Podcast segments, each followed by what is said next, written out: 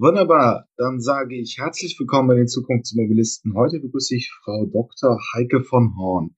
Bitte stellen Sie sich einmal kurz vor. Ja, vielen Dank, Herr Vogt. Ähm, ich bin ähm, 50 Jahre alt und äh, Geschäftsführerin ähm, des Deutschen Verkehrsforums seit Anfang 2018.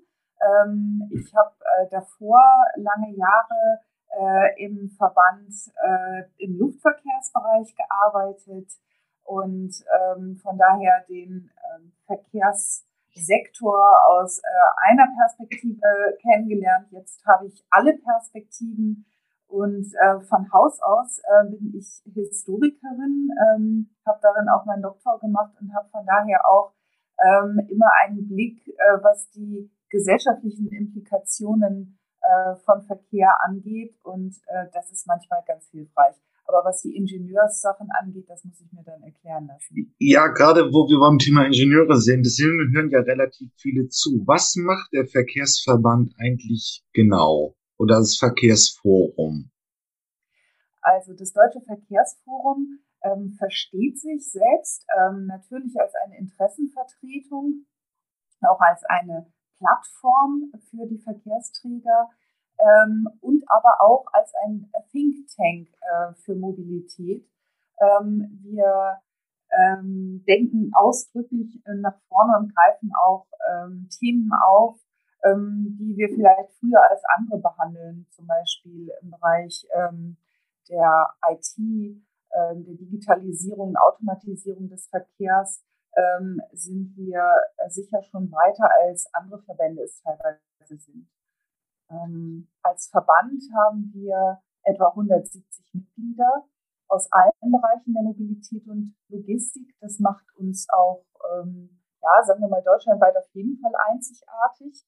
Ähm, neben den Verkehrsträgern Straße, Schiene, Wasser, Luft, die alle bei uns vertreten sind, vom Fahrrad bis zum Containerschiff sozusagen, haben wir auch alle Wertschöpfungselemente äh, der Mobilität bei uns vertreten. Das heißt, wir haben sowohl die Industrie als auch die Betreiber von Mobilität, wir haben Dienstleister, aber auch Nutzer bei uns im Verband vertreten. Ähm, große Unternehmen ähm, wie auch kleinere und ähm, ja, sehr stark eben Unternehmen, aber auch Verbände bei uns. Ja, ähm, ja, ja, Entschuldigung. Nein, nein. Äh, nur die Frage, hm, was sind denn so jetzt die Themen, die Ihren Mitgliedern im politischen Diskurs auf die, auf den Nägeln brennen, die, die als Verband dargestellt werden müssen und bearbeitet werden müssen in den letzten, sagen wir mal, fünf bis zehn Jahren? Es tut ja. sich ja in der, es tut sich ja in der Mobilität relativ viel. Ach, wir haben natürlich die Elektrifizierung die letzten zehn Jahre gesehen. Die Logistik ist verglichen mit anderen Sektoren relativ weit.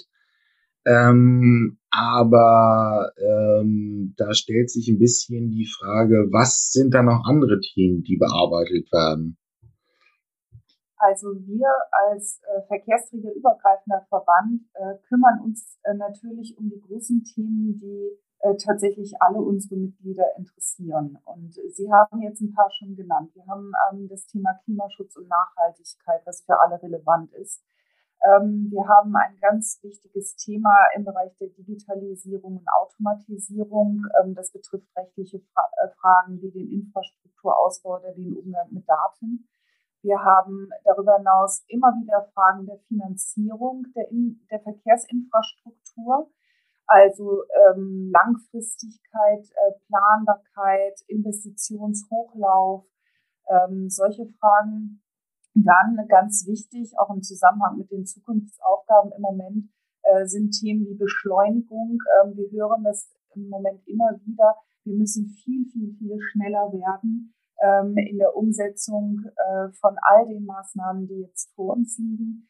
Ähm, und auch ein ganz wichtiges Thema, ähm, der Fachkräftemangel, also überhaupt der gesamte Arbeitsmarkt. Also ähm, wir brauchen qualifiziertes Personal ähm, für die Wende in der Mobilität, die wir, in der wir uns mitten befinden. Ähm, und wir brauchen das Personal in den Unternehmen, aber auch in den ähm, Verwaltungen und Ämtern. Ähm, das sind so große Themen, die für alle unsere Mitglieder relevant sind und für die wir uns einsetzen.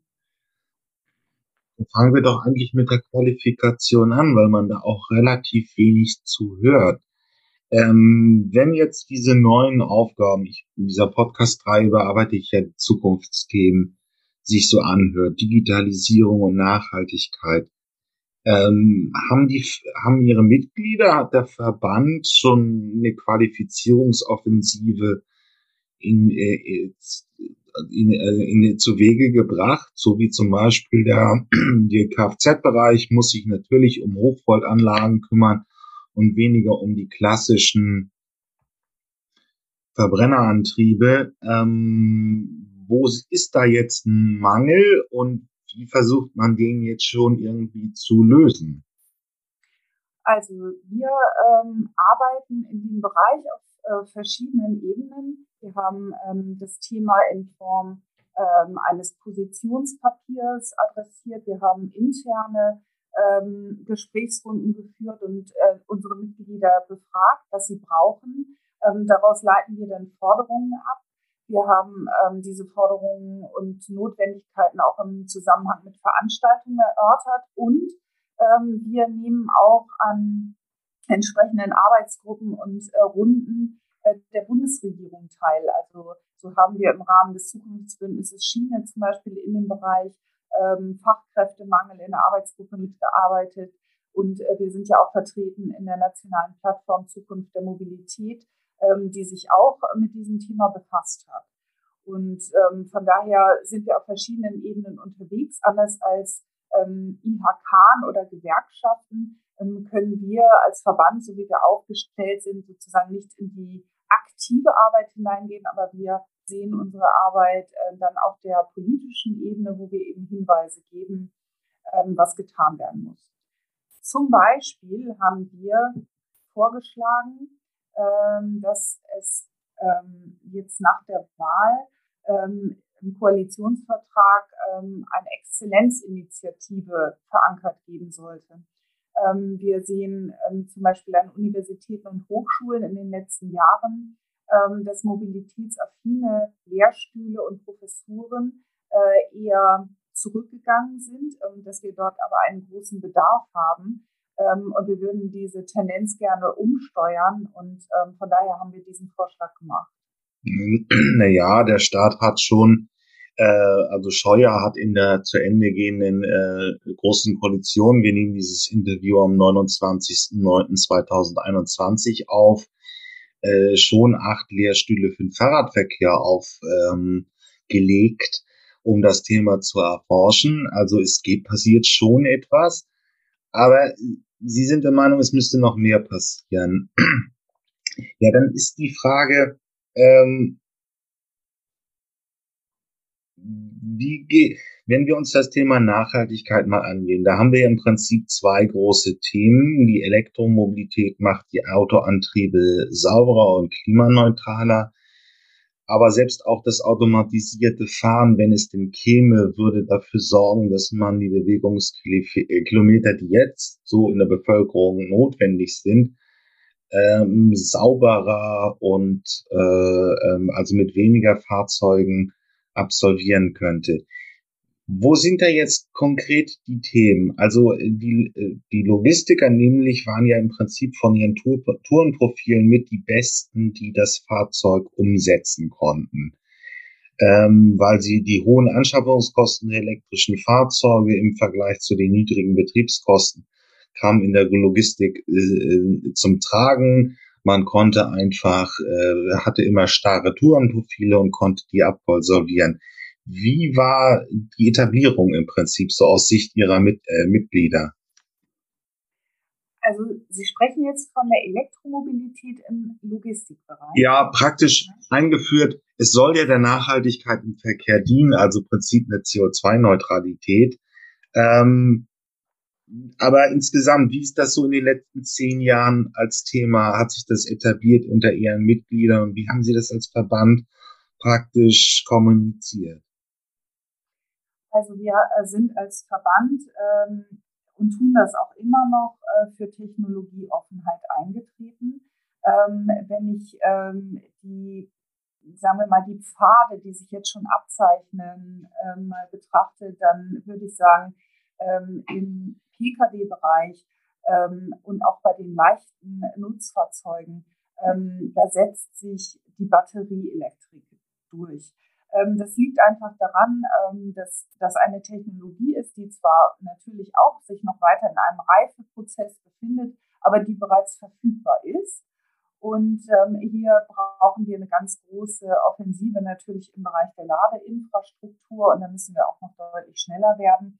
Ähm, aber das ist dort die Richtung, die ich sehe.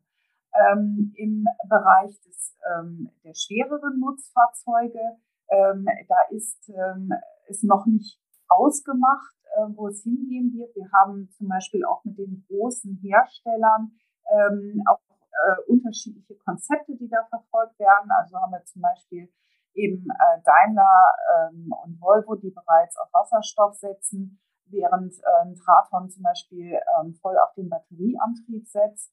Ähm, also hier gibt es ähm, noch Raum sozusagen für Entwicklungen, wo sich die Pfadentscheidung noch nicht ganz deutlich abgezeichnet hat. Und generell würde ich sagen, ist es eben für die Logistik sehr, sehr schwer, weil es eben noch sehr viel in der Entwicklung ist und natürlich auch, wenn man jetzt ähm, Wasserstoff zum Beispiel als äh, Antriebsmöglichkeit nimmt, dann hat man jetzt die Frage, wo kommt der grüne Wasserstoff her, den wir dafür brauchen.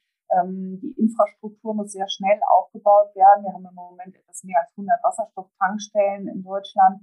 Ähm, das muss dann äh, sehr schnell in den, auch in einen Hochlauf gehen. Ähm, wir haben ähm, auch immer noch die Frage ähm, der Oberleitung für bestimmte Strecken. Ähm, also von daher gibt es ähm, da noch ganz, keinen ganz klaren Weg, der sich abzeichnet. Gleichwohl aber dafür einen unglaublichen Zeitdruck, ähm, der durch die äh, Klimaziele bis 2030 vorgegeben ist äh, und eben auch entsprechende Minderungspotenziale ähm, im äh, Logistiksektor oder beziehungsweise im Nutzfahrzeugsektor vorgibt. Ähm, und deswegen müssen diese Entscheidungen ungemein schnell getroffen werden. Und das setzt ähm, die Logistiker sehr unter Druck. Und sie dürfen auch nicht vergessen, dass es ja, ähm, sagen wir mal, auch gerade ähm, bei den kleineren ähm, Speditionen ähm, tatsächlich nicht so große Margen sind. Und sie können die hohen Kosten nicht ohne weiteres ähm, an die Kunden weitergeben.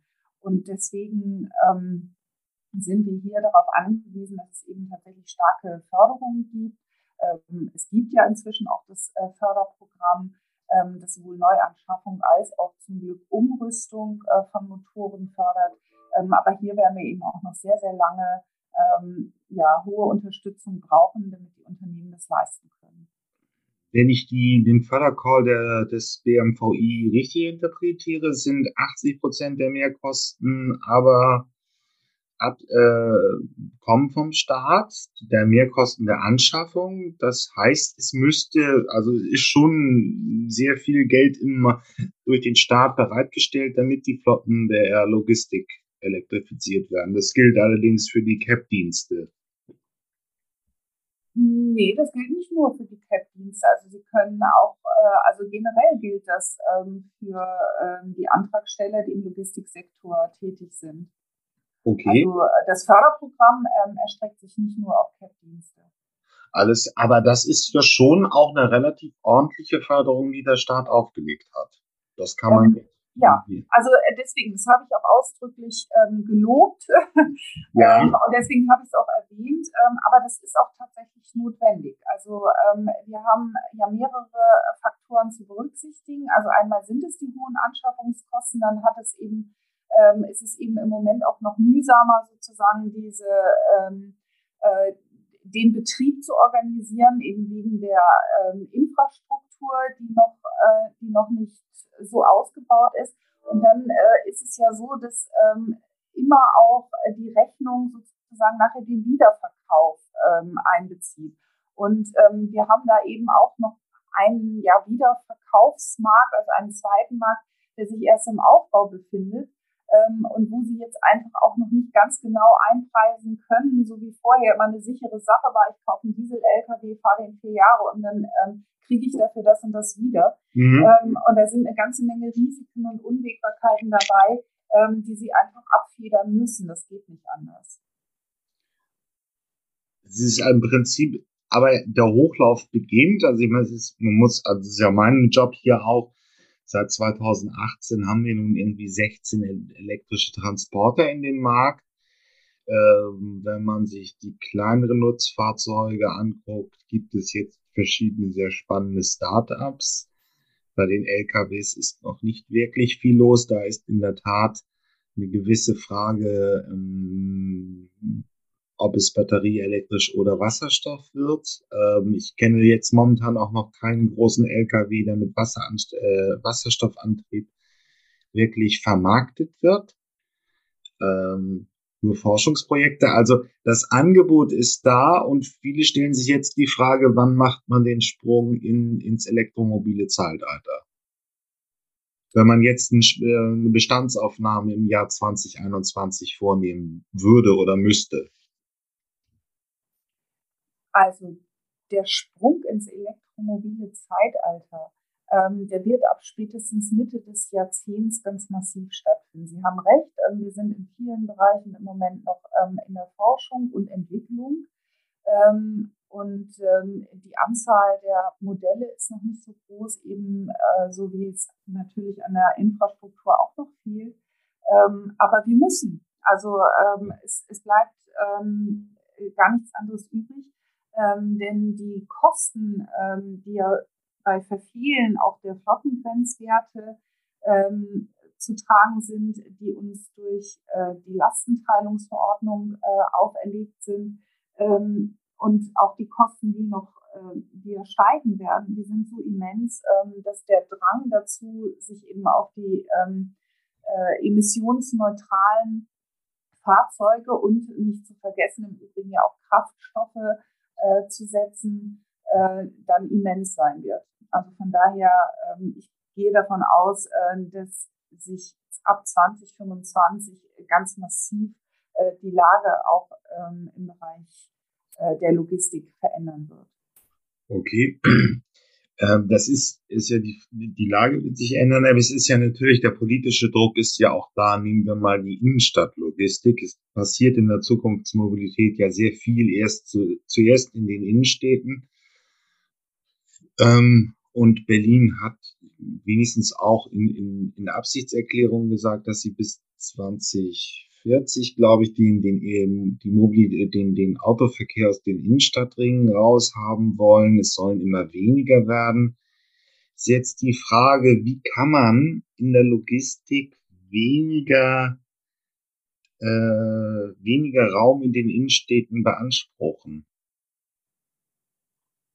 Ähm, also gut, wir haben ja viele Themen bereits in der ähm, Erprobung. Also wir haben diese, ähm, wir haben zum Beispiel die Mikro-Hubs, ähm, von denen aus dann ähm, mit ähm, Lastenrädern etwa ähm, weiterverteilt wird oder mit kleineren elektrisch betriebenen äh, Fahrzeugen weiterverteilt wird.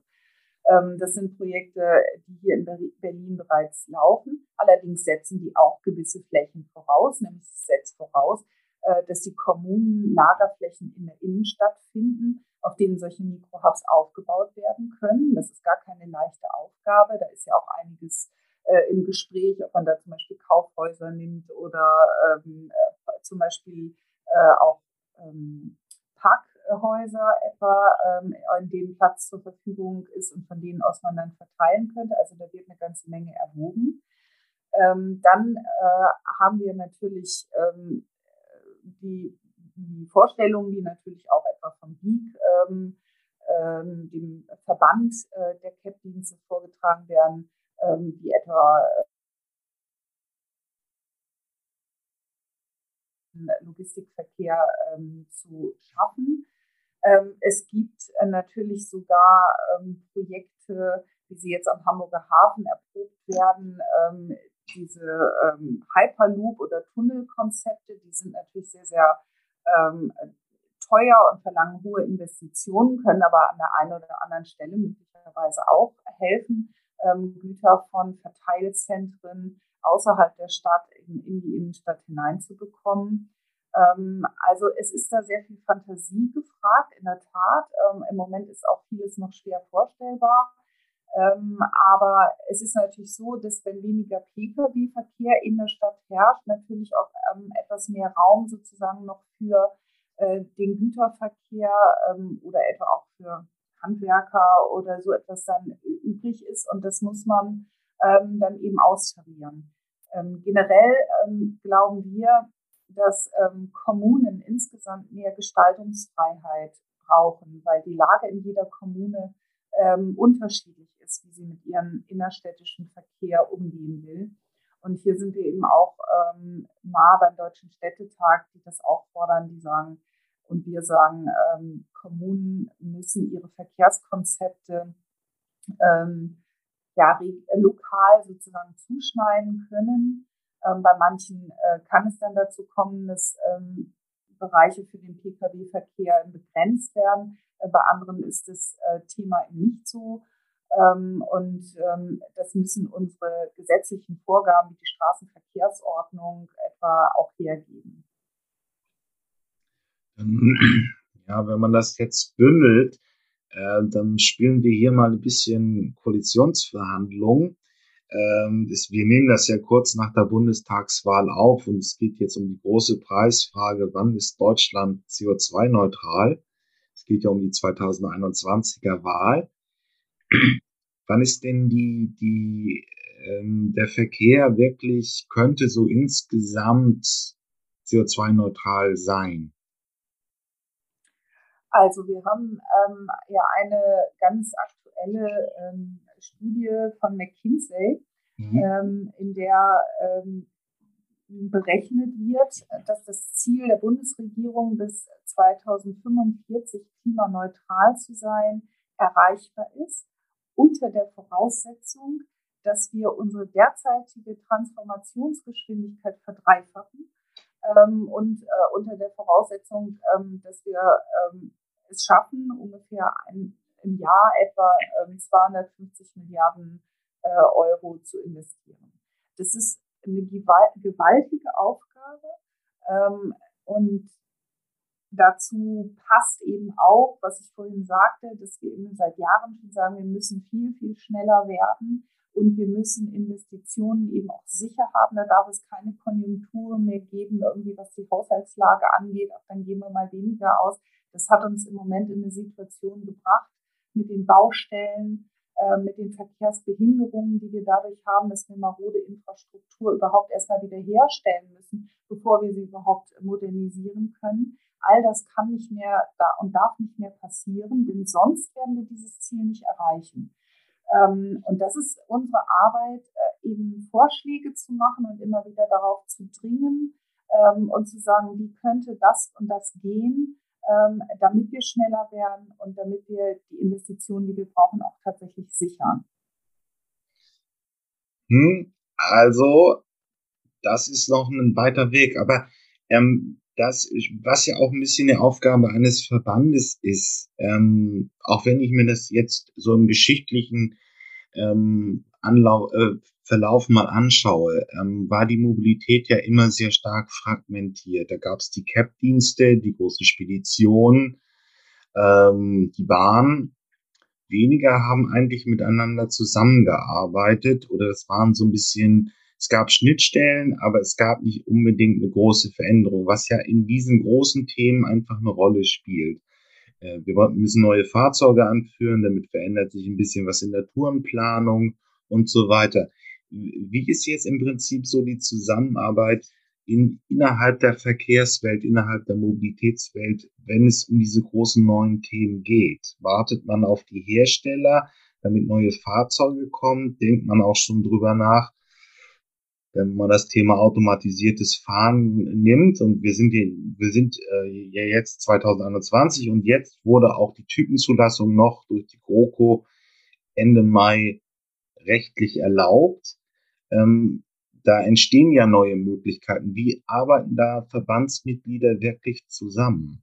Oder wie entsteht so eine Veränderung äh, innerhalb der Verkehrswelt? Also ähm, Unternehmen sind, wenn sie erfolgreich am Markt äh, sein wollen, ja immer innovativ. Und ähm, dazu sind sie gezwungen. Und das ist bei unseren Unternehmen auch so. Wir sehen und erleben, äh, dass tatsächlich äh, sich Grenzen ähm, verändern, also ähm, Verkehrsträger ähm, stärker zusammenarbeiten. Wir haben zum Beispiel natürlich den kombinierten Verkehr als ein unglaublich stark wachsendes Segment ähm, innerhalb des Güterverkehrs und das wird auch noch in den ähm, kommenden Jahren weiter wachsen. Wir haben ähm, den, den Güterverkehr auf der Schiene insgesamt als ein sehr stark wachsendes ähm, Segment. Ähm, und ähm, wir, ähm, wir sehen eben, dass durch die Möglichkeiten der äh, Digitalisierung, durch die Plattformen, ähm, eben sehr vieles äh, sich vernetzt, sehr viel effizienter gemacht wird. Wir haben Frachtplattformen, die dabei helfen, äh, Frachtraum wesentlich besser auszunutzen.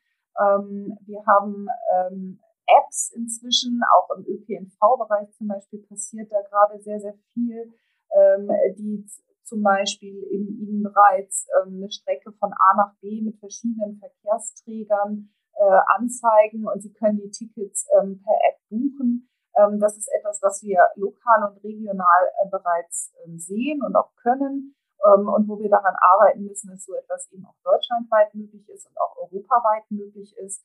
Ähm, und ähm, wir merken das eben auch an unseren Mitgliedern. Und ähm, wo die Politik zum Beispiel an manchen Stellen nicht schnell genug ist, da handeln Unternehmen selbst. Also wir haben ähm, zum Beispiel im Bereich der alternativen Antriebe äh, mit Quantron gerade ähm, ein Mitglied, ähm, das etwa Umrüstungen vornimmt, das Nutzfahrzeuge umrüstet, entweder auf Batterieelektrik, aber auch auf Brennstoffzelle. Also die haben beides im Portfolio ähm, ähm, und das eben neben den ähm, Herstellern äh, für neue Fahrzeuge, die eben auch ähm, in unserer ähm, in unserem Verband vertreten sind.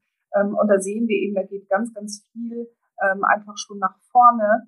Ähm, und ähm, ja, die Unternehmen ähm, erfinden, ähm, erfinden etwas, wo neue Geschäftsmodelle eben gesehen werden. Okay. Ähm, das ist, wenn, dann geht's ja jetzt so langsam mal Richtung Digitalisierung. Ähm, wir haben im Personenverkehr Switch in Hamburg, es ist eine Mobilitätsplattform, und Yelby in Berlin, wo man wirklich praktisch sagen kann, ich habe eine App auf dem Handy, womit ich meine Wegstrecken in Berlin einfach organisieren kann. Yelby ist ein bisschen weiter als Switch, also das heißt, man könnte einen Weg und dann hat man einfach verschiedene Angebote. Fahre ich mit der S-Bahn, fahre ich mit der U-Bahn, fahre ich mit der Sharing-Lösung. Ist das in der Logistik eigentlich schon denkbar, dass man wirklich auch, sagen wir mal, als Unternehmen dann eine Plattform hat, wo man seine Logistik ja über so einen digitalen Markt abbildet? Ähm, also denkbar ist das schon. Ähm, und ähm, wie gesagt, es gibt ja auch ähm, da digitale Modelle, ähm, die Logistik abzuwickeln, also ähm, mit, ähm, sagen wir mal, Unternehmen wie ähm, äh, Sender etwa oder ähm, ähm, anderen Plattformdiensten, die, ähm, die so etwas machen. Wir haben äh, es gibt Unternehmen zum Beispiel im Busbereich ähm, wie Hanse Mondial, die ähm, ja auch dann eben äh, nicht unbedingt mehr eigene Flotten fahren, aber eben die Dienste zur Verfügung stellen und die dann eben nach den Bedürfnissen der Kunden ähm, konfigurieren. Ähm, also von da, von daher ähm, ist das denkbar und der Weg dahin ist auch schon beschritten. Ähm, wo wir ein bisschen ähm, wo man einfach ein bisschen sieht, dass die Probleme liegen. Ähm, es ist, ähm, dass hm, viele sozusagen ihre Daten nicht gerne teilen wollen. Also Daten müssen aber vorliegen und sie müssen von hoher Qualität sein und Unternehmen müssen bereit sein, Daten miteinander zu teilen, weil sie sonst eben keine gemeinsame, ähm, kein gemeinsames Geschäftsmodell darauf aufbauen können. Ähm, und ähm, wir brauchen leistungsfähige Anschlüsse dann auch ähm, äh, in den Verwaltungen und wir brauchen auch europaweit besser abgestimmte Standards und Normen. Ähm, das sind alles Voraussetzungen dafür, dass eben Güterverkehre nicht nur in Deutschland, sondern auch europaweit ähm, besser ablaufen. Ähm, und es gibt ja ein paar Negativbeispiele, äh, wie im Bereich äh, zum Beispiel des europäischen Zugleitsystems, wo man gesagt hat, das wollen wir jetzt alle einführen, damit Verkehre eben auch äh, grenzüberschreitend ähm, äh, nahtlos ähm, digital laufen und ähm, dann hat man es versäumt, äh, so, sagen wir mal, verbindliche Standards zu schaffen, so dass wir jetzt im Moment ähm, gerade mühsam dabei sind, ähm, verschiedene ähm, Modelle wieder auf einen Nenner zu bringen. Ähm, so etwas ähm, muss ist natürlich zu vermeiden. Ja, es ist ja die Frage, wenn man es ein bisschen allgemeiner fasst, ähm, das Digitale muss natürlich auch, den, verändert ja auch den Verkehr. Heute ist extrem viel auch schon ähm, in die Logistik ist natürlich, Sie sprachen selber von dem Margendruck. Ähm, da laufen sehr, sehr äh, ausgeklügelte Systeme, um wirklich das letzte Prozentpünktchen an Effizienz in dem System zu finden. Aber wo also die Digitalisierung kann nur bedingt stattfinden, wenn die Infrastrukturen einfach nicht digital sind. Also in den Innenstädten kann man nicht mit einer Ampel oder mit, einem, äh, mit dem Verkehrsumfeld kommunizieren. Muss das alles komplett digitalisiert werden, damit die Digitalisierung auch äh, im Verkehr, in der Mobilität, in der Logistik eine Rolle spielt? Also noch oder noch weiter kommt als jetzt bis dato? Also ich glaube, viele Dinge sind jetzt auch schon möglich ähm, und ähm, wir brauchen selbstverständlich eine Digitalisierung der Infrastruktur. Wir brauchen auch ähm, eine Fahrzeug-zu-Fahrzeug-Kommunikation. Ähm, und ähm, also ohne das werden wir nicht auskommen. Ähm, aber was wir immer sagen ist, wir haben auch schon, es ist auch schon sehr, sehr viel äh, möglich äh, wenn wir sozusagen flächendeckend äh, mal 4G hätten und das würde ähm, und das würde funktionieren, dann können Sie auch schon ähm, äh, da, da können Sie auch schon mitarbeiten und da können Sie auch schon im Bereich der Automatisierung ähm, ein Stück mit vorankommen. Ähm, aber natürlich ähm, muss Infrastruktur, und damit meine ich nicht nur die Infrastruktur, die stehende Infrastruktur, ähm, sondern auch rollende Infrastruktur ausgestattet werden. Also ein, ein großes Beispiel aus dem Schienenbereich, ähm, was jetzt ähm, eine Riesenaufgabe ist, die vor uns steht, eine Mammutaufgabe der nächsten Jahre ist die äh, digitale automatische Kupplung zum Beispiel, die voraussetzt, ähm, dass wir ähm, ungefähr, ähm, äh, also dass wir, dass wir die sämtliche Güterwaggons äh, sozusagen mit äh, Sensoren ähm, versehen ähm, und diese ähm, diese Güterwaggons äh, dann eben auch kommunizieren können. Und sie können dann eben nicht nur ähm, beim Kuppeln helfen, ähm, sondern ähm, wir haben dann eben auch noch die Möglichkeit, eben äh, Predictive Maintenance zu machen oder generell sozusagen über den Zustand dieser Wagen und wo sie sich gerade befinden, ähm, Informationen zu erhalten. Ähm, das betrifft ähm, ungefähr eine halbe Million ähm, Güterwaggons europaweit. Ähm, und das ist eine Riesenaufgabe, aber die ist absolut notwendig. Und die würde eben auch schon mal uns einen riesengroßen Schritt voranbringen. Das ist praktisch, das ist vielleicht noch ein Randaspekt, aber ist ja doch durchaus interessant. Damit einer digitalen Kupplung würde dann praktisch äh, die Logistik sich als eine digitale ähm, ähm, digital abbilden und man könnte überall nachvollziehen, wo Waggons gerade sind und die, die könnten praktisch eigenständiger fahren. Das wäre noch ein massiver Effizienzgewinn, oder? Ja, absolut. Also darum ist es auch, ähm, also neben dem von mir bereits erwähnten ähm, Zugleitsystem, also dem European Train Control System, ähm, ETCS, ähm, äh, ist das ähm, das zweite ganz, ganz große Thema im Schienenbereich ähm, das wir jetzt angehen müssen. Ähm, und dann kommen wir eben auch dem Ziel, ähm, mehr Güter, noch mehr Güterverkehr effizient auf der Schiene abzuwickeln und die Schiene auch konkurrenzfähiger zu machen, weil sie im Moment tatsächlich ja nicht sagen können, wo befindet sich meine, meine Fracht gerade. Ähm, steht die jetzt auf irgendeinem Abstellgleis, irgendwie, weil äh, irgendwo der Personenverkehr gerade Vorrang hat oder es irgendwelche Störungen gibt? Ähm, das alles lässt sich im Moment nicht genau sagen, aber dann lässt sich das sagen. Ähm, und dann können Sie sozusagen on time ähm, wirklich genau auch vorhersagen, wann wird, ähm, wann wird denn eigentlich mal eine Ladung ankommen. Ähm, und für den kombinierten Verkehr ist auch das natürlich immens wichtig, dass Sie diese Planbarkeiten haben. Ähm, und das wäre ein Riesenschritt hin zu einer besseren Konkurrenzfähigkeit der Schiene im Gütertransport. Wir reden da jetzt praktisch über diese hochdifferenzierten Supply Chains in der Industrie, also wo man wirklich wissen muss, äh, wo sind die Einbauteile für, für meinen äh, Kühlschrank? Äh, wenn die eine halbe Stunde nicht, in einer halben Stunde nicht da sind, steht meine Fertigung, kostet eine Million. Ähm, und ähm, mit dieser digitalen Kupplung könnte die, die Bahn praktisch konkurrenzfähig werden zu LKWs, wo man es genau weiß, wo die gerade sind und äh, kann diese Logistikketten ein bisschen besser abbilden.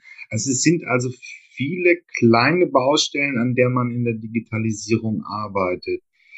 Ähm, ja, woran klemmt es denn noch? Es ist das Fachpersonal ähm, und müsste der Staat jetzt nochmal wirklich versuchen, auch die Akteure mehr in Bewegung zu bekommen? Brauchen wir eine neue Plattform, wo Akteure wirklich miteinander verbunden werden in der Mobilität, um, sagen wir, ähm, ja, diese, ähm, man möchte seine Daten nicht hergeben, was im Prinzip bedeutet, das ist der Wettbewerbsvorteil. Ich weiß, wie effizient ich bin. Ich habe mir diese Daten selber erhoben, selber Einsicht. Das ist mein Betriebsschatz. Das möchte ich nicht teilen wo, wenn man, wenn man dann die, die Frage sich stellt, wenn jetzt eine Bewegung von außen kommen soll, man sollte digitaler werden, um effizienter zu werden, um dann auch im zweiten Schritt nachhaltiger zu werden, ähm, müsste da noch eine Plattform kommen, um eine Vernetzung zu erzeugen?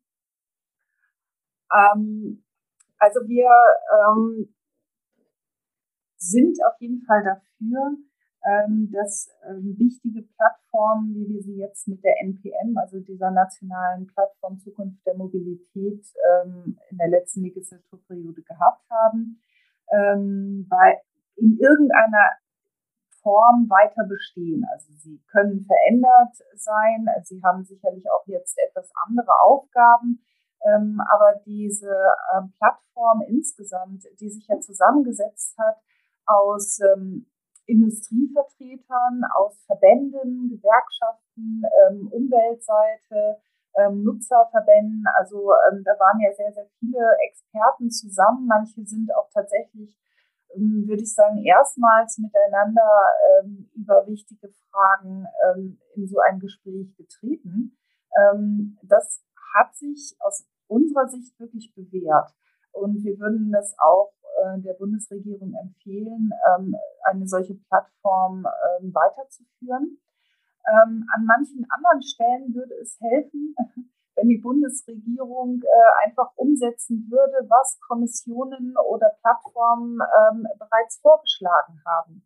Also nehmen wir zum Beispiel äh, im Schienenbereich, um wieder auf das Thema ETCS zurückzukommen, wir wissen, ähm, und das ist im Übrigen in der Digitalisierung äh, ein, ein, ein typischer Vorgang, ähm, dass wir Infrastruktur äh, zunehmend aus der äh, also digitale Infrastruktur zunehmend aus der, sagen wir mal, aus dem Stahl oder aus dem Asphalt auch in die rollenden, in das rollende Material verlagert bekommen. Das heißt, im, im, im Bereich der Digitalisierung, da korrespondiert äh, die, die, die Straßen- oder Schieneninfrastruktur etwa mit dem Fahrzeug, das darauf ähm. Insofern müssen Sie auch das Fahrzeug ausrüsten. Ähm, wir haben im Bereich ETCS ähm, eine ziemlich genaue äh, Berechnung, ähm, wie viel es kostet, äh, das deutsche Schienennetz ähm, flächendeckend auszurüsten ähm, bis 2040. Äh, ähm, das kostet etwa 32 Milliarden Euro. Davon sind 28 Milliarden Euro notwendig, um die ähm, liegende Infrastruktur und die Stellwerke auszurüsten und 4 Milliarden Euro sind notwendig, um die ähm, Triebfahrzeuge auszurüsten. Jetzt ist das Problem bei den Triebfahrzeugen allerdings, auch da sind wir wieder im Bereich margenschwaches Geschäft. Das heißt, die Betreiber müssten das dann eben entsprechend ähm, umrüsten. Und so eine Onboard-Unit in einem Triebfahrzeug kostet gleich mal mehrere hunderttausend Euro.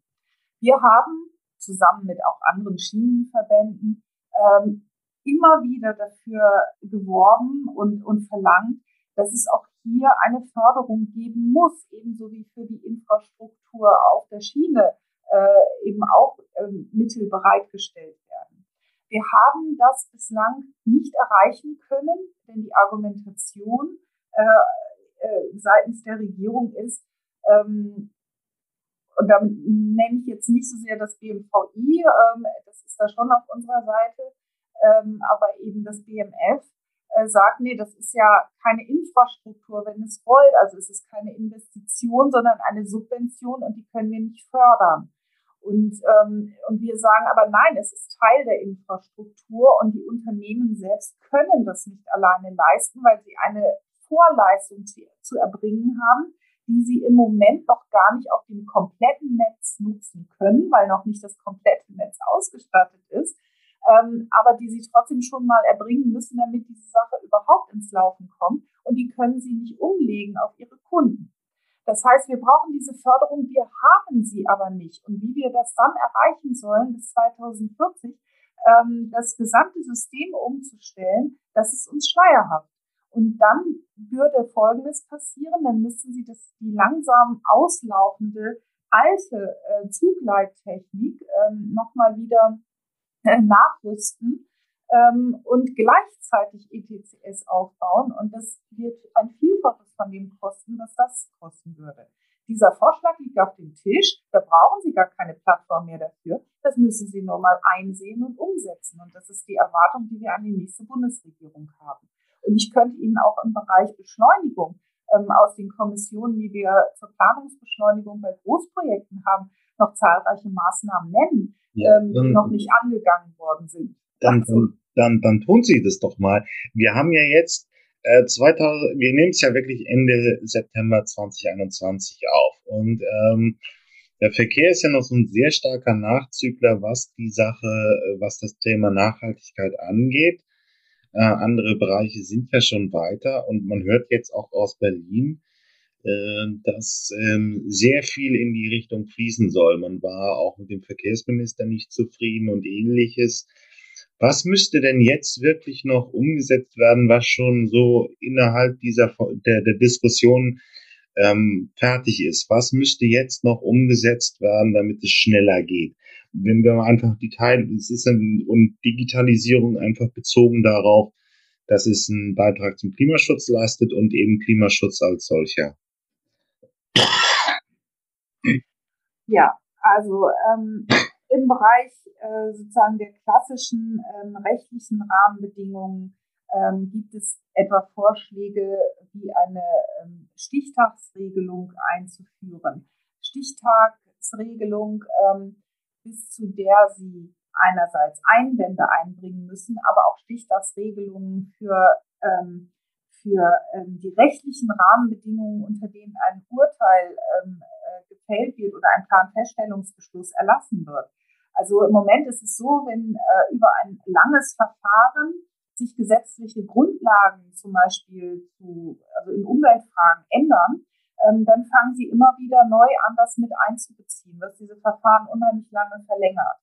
Ähm, wenn Sie, äh, wenn Sie einen Stichtag einführen und sagen, an diesem, äh, wir berücksichtigen für dieses Verfahren die gesetzliche Lage, die bis zu diesem Moment gilt, und was danach zugelassen wird, das, äh, oder was sich danach verändert, ist für dieses Verfahren nicht mehr relevant. Ähm, dann hätten Sie, äh, hätten Sie zum Beispiel ähm, eine ähm, eine elende Verlängerung durch, ähm, durch gesetzliche Gegebenheiten, die sich verändern, ähm, in dem Verfahren nicht mehr. Ähm, wir haben ähm, zum Beispiel im Moment immer noch getrennt das Raumordnungsverfahren und das Planfeststellungsverfahren. Ähm, diese beiden Verfahren könnten wesentlich stärker miteinander integriert werden, was bedeutet, dass Sie zum Beispiel unter Umständen nicht zweimal eine Umweltverträglichkeitsprüfung machen müssen, zum Beispiel erst für das Raumordnungsverfahren und später nochmal und bestimmte Gutachten auch nicht zweimal notwendig sind. Ähm, das liegt ähm, bereits als Vorschlag auf dem Tisch. Ähm, das ist bislang noch nicht umgesetzt worden. Das sind zum Beispiel zwei, zwei wichtige Themen, wo wir sagen, da müsste die Regierung wirklich nochmal ran und hier könnte man was machen. Wir haben den Bereich Bürgerbeteiligung. Wir wissen, dass wir und halten es auch für richtig, bei Infrastrukturprojekten auch die Bürger zu beteiligen. Ähm, der BDI hat mal ähm, ermittelt, dass es ähm, sagen wir mal, Verfahren gibt für Projekte, da werden die Bürger über Zeiträume, die ja leicht 10, 15 Jahre lang sind, bis zu fünfmal beteiligt und sind am Ende immer noch nicht zufrieden. Wir sagen, die Bevölkerung muss früh beteiligt oder die Betroffenen müssen früh beteiligt werden. Ähm, und dann ähm, und dann erst geht das Verfahren los. Äh, und dann werden sie aber auch nicht mehr zwei oder drei oder fünfmal äh, beteiligt, weil am Anfang schon die Einwände klar sind. Ähm, dann ein ganz wichtiger Punkt, ähm, der in dem Zusammenhang mit äh, Planungsbeschleunigung oft vergessen wird, das ist das Thema Personal in Verwaltungen. Wir haben ähm, teilweise Verzögerungen von Projekten einfach deswegen, weil wir nicht genug ähm, Menschen in den Ämtern und Verwaltungen haben, ähm, die sich, ähm, die qualifiziert sind und die für die Planung zur Verfügung stehen, für die Ausschreibung zur Verfügung stehen, ähm, für äh, Bewertungen zur Verfügung stehen.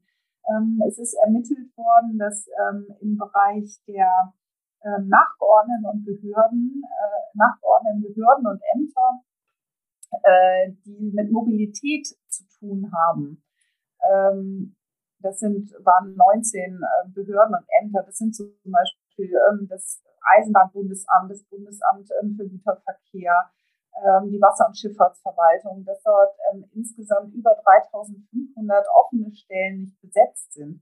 Und wenn Sie die kommunalen Ämter äh, noch dazu angucken, wo ich jetzt keine äh, Zahlen ähm, vorliegen habe, dann würde ich aber mal sagen, da sind wir ganz leicht irgendwie im fünf- bis sechsstelligen Bereich ähm, wo einfach die Menschen fehlen, die das durchführen. Ähm, und dann geht es auch nicht weiter. Und ähm, an, mit den Gerichten ähm, ist es dann letztendlich das Gleiche.